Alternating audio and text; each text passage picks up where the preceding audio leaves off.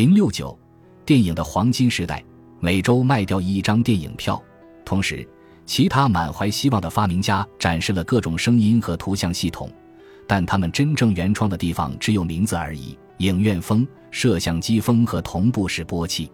所有这些东西产生的声音都很微弱、浑浊，或是需要放映员把握几乎达不到的完美时机。让投影仪和音响系统完美的同步运行，基本毫无可能。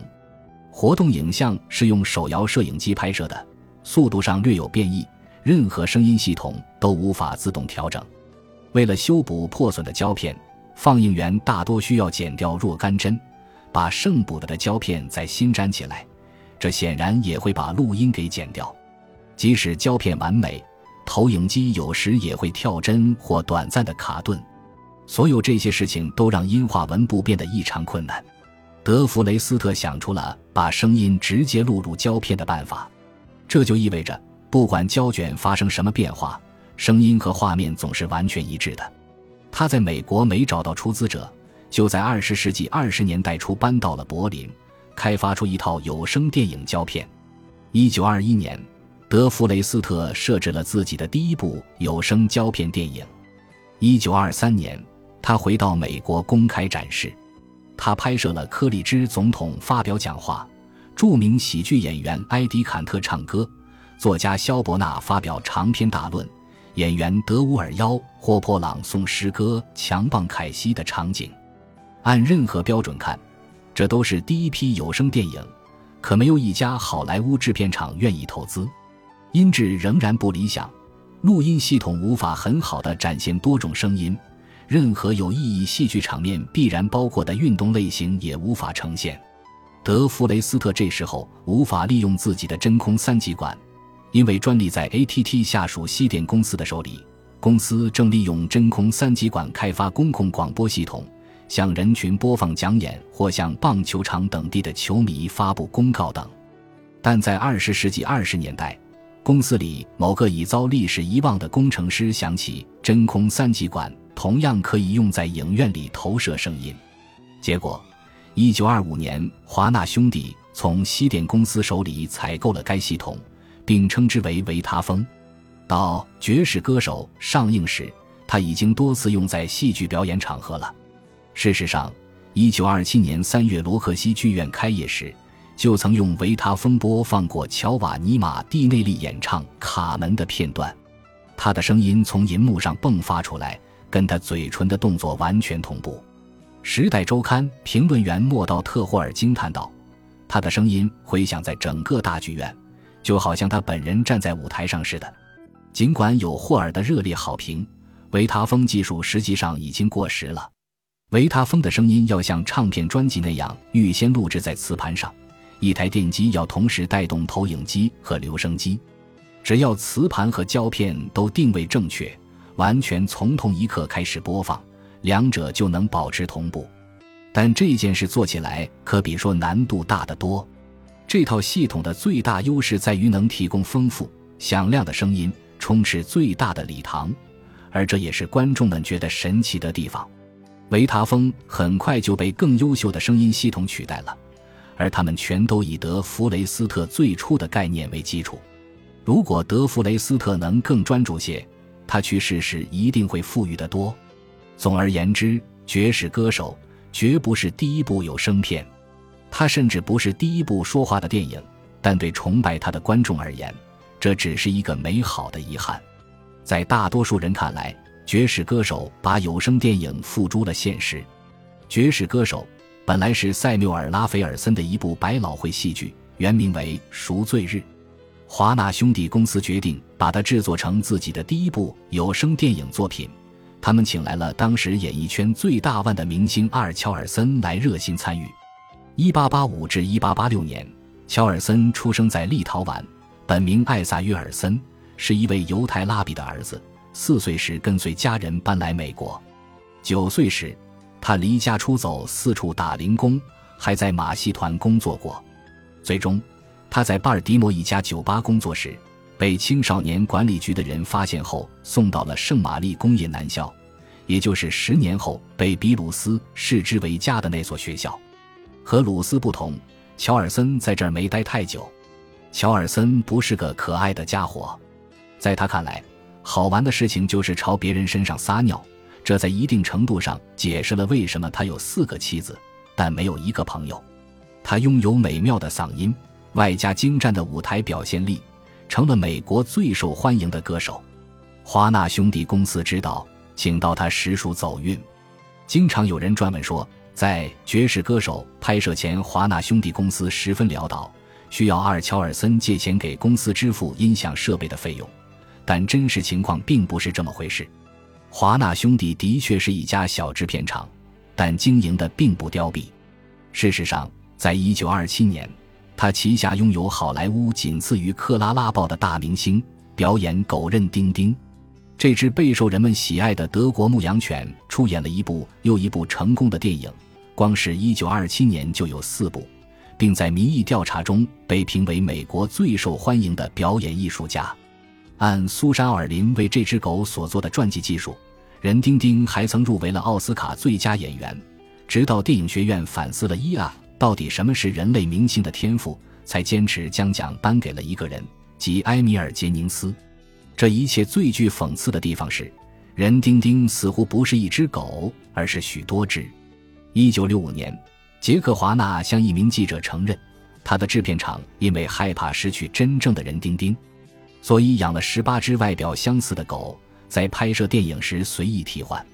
许多跟人丁丁共事过的人也说，这只狗的真身是他们见过的脾气最为暴躁的动物。不管人丁丁到底是一只狗还是许多只，华纳兄弟靠着专营权赚了不少钱。不过，爵士歌手仍然是一场相当大的赌博。它的设置费为五十万美元，而且在拍摄期间。全世界仅有两家电影院可以播放它。对乔尔森本人来说，这也是一场赌博。他赌上了所有的明星气质。此前，他从未在镜头前表演过，这还不是关键。重要的是，他没有出演无声电影的天赋。但现在，他着实光彩照人。《爵士歌手》拍摄了四个月，影片的声音部分只用了短短两个星期就全部完工。用时这么少，是因为要录音的内容并不多。这部电影一共只有三百五十四句台词，几乎全都是乔尔森说的。可以这么说，电影的对话不怎么精致。举个例子，妈妈，亲爱的，如果我的这次演出成功了，我们就从这里搬出去。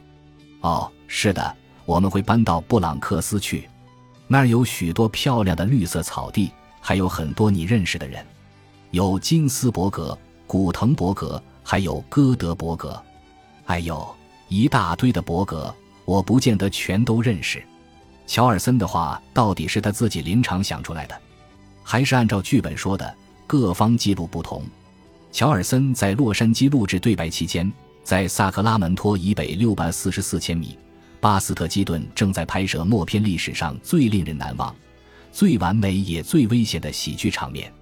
这是小比尔号汽船里的一幕：一栋房子正面的墙砸向基顿，但他活了下来，因为他站在一扇打开的窗户处。为了让场面最大限度的惊心动魄，窗口仅比基顿左右个宽五厘米。只要墙稍微扭曲或变形，或是冲击落点出现小小的计算错误，基顿就没命了。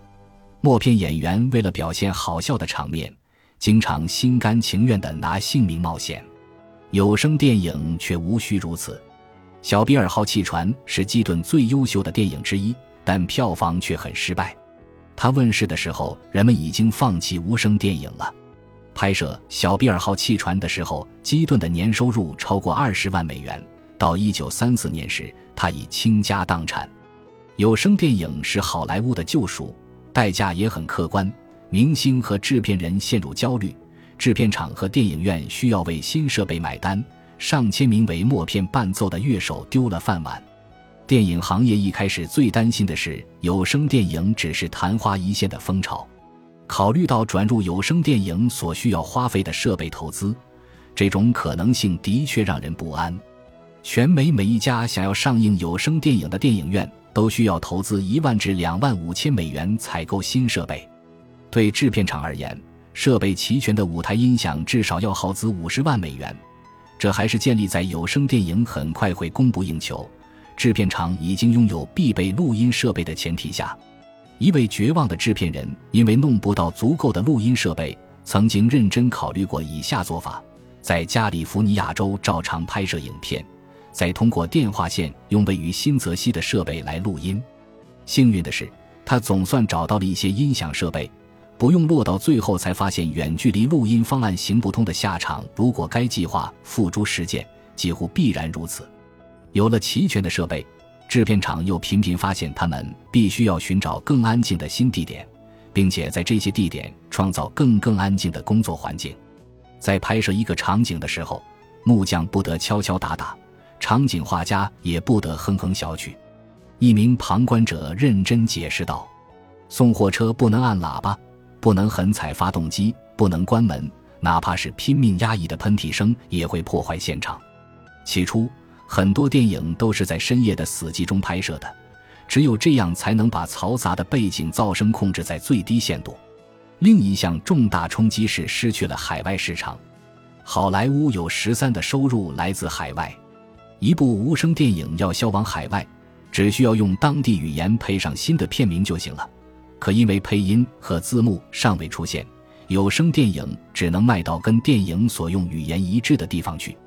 解决办法之一是一部电影拍摄不同的版本，使用若干组操持不同语言的演员一版又一版的分别拍摄。所有这些问题当然都将被克服，有声电影会迅速获得超乎任何人想象的成功。到一九三零年。美国的几乎每一家电影院都是有声的了，电影观众从1927年的六千人万月升至1930年的一点一亿人，华纳兄弟的身家从一六百万美元飙升到了两亿美元，他持有或控制的影院数量就从一家暴涨到了七百家。有声电影最初叫做说话电影，有时也叫对话电影，有一段时间。有声电影的构成元素到底包括什么，还有些不太确定。最终，人们达成了共识：如果一部电影包括录制的音乐，但没有对话，叫做配乐；如果电影还有一些额外的声音效果，叫做配音效；如果电影包括了任何录音对话，那就是有声电影了。如果这是一部得体的电影，提供全方位的对话和声音，就叫做全有声电影。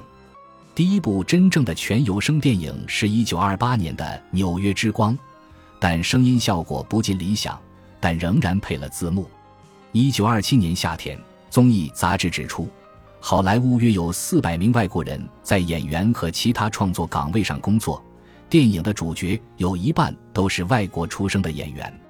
只要观众听不见口音，许多来自德国和中欧的演员都成了大明星，如波拉尼格利。维尔玛·班基、利亚德·普提、埃米尔·杰宁斯、约瑟夫·希尔德克劳特、康拉德·维德等，环球和派拉蒙两家制片厂都以德国明星和导演为主。有人半开玩笑地说，环球公司的官方语言是德语。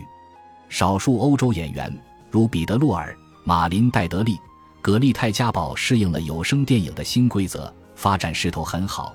但大部分带外国口音的演员都找不到工作。第一届奥斯卡表演奖得主杰宁斯回到了欧洲，二战期间为纳粹制作宣传影片。幕后的欧洲电影人仍然春风得意，但在银幕上，电影彻彻底底成了美国人的天下。尽管美国本土对这一转型的影响并未过多留意，但放眼全球意义深远。世界各地的电影观众突然发现。自己暴露在了美式腔调、美式词汇、美式韵律、发音和文字面前。西班牙的征服者、伊丽莎白女王的臣子、圣经里的人物全都说着美式英语，不仅仅是偶然为之，而是一部又一部的电影里全都如此。这种情形造成的心理阴影，再怎么夸张也不为过。伴随着美式语言、美式思维、美式态度。美式幽默感和情感一一到来，美国在近乎偶然、近乎无人意识到的情况下，和平地接管了全球。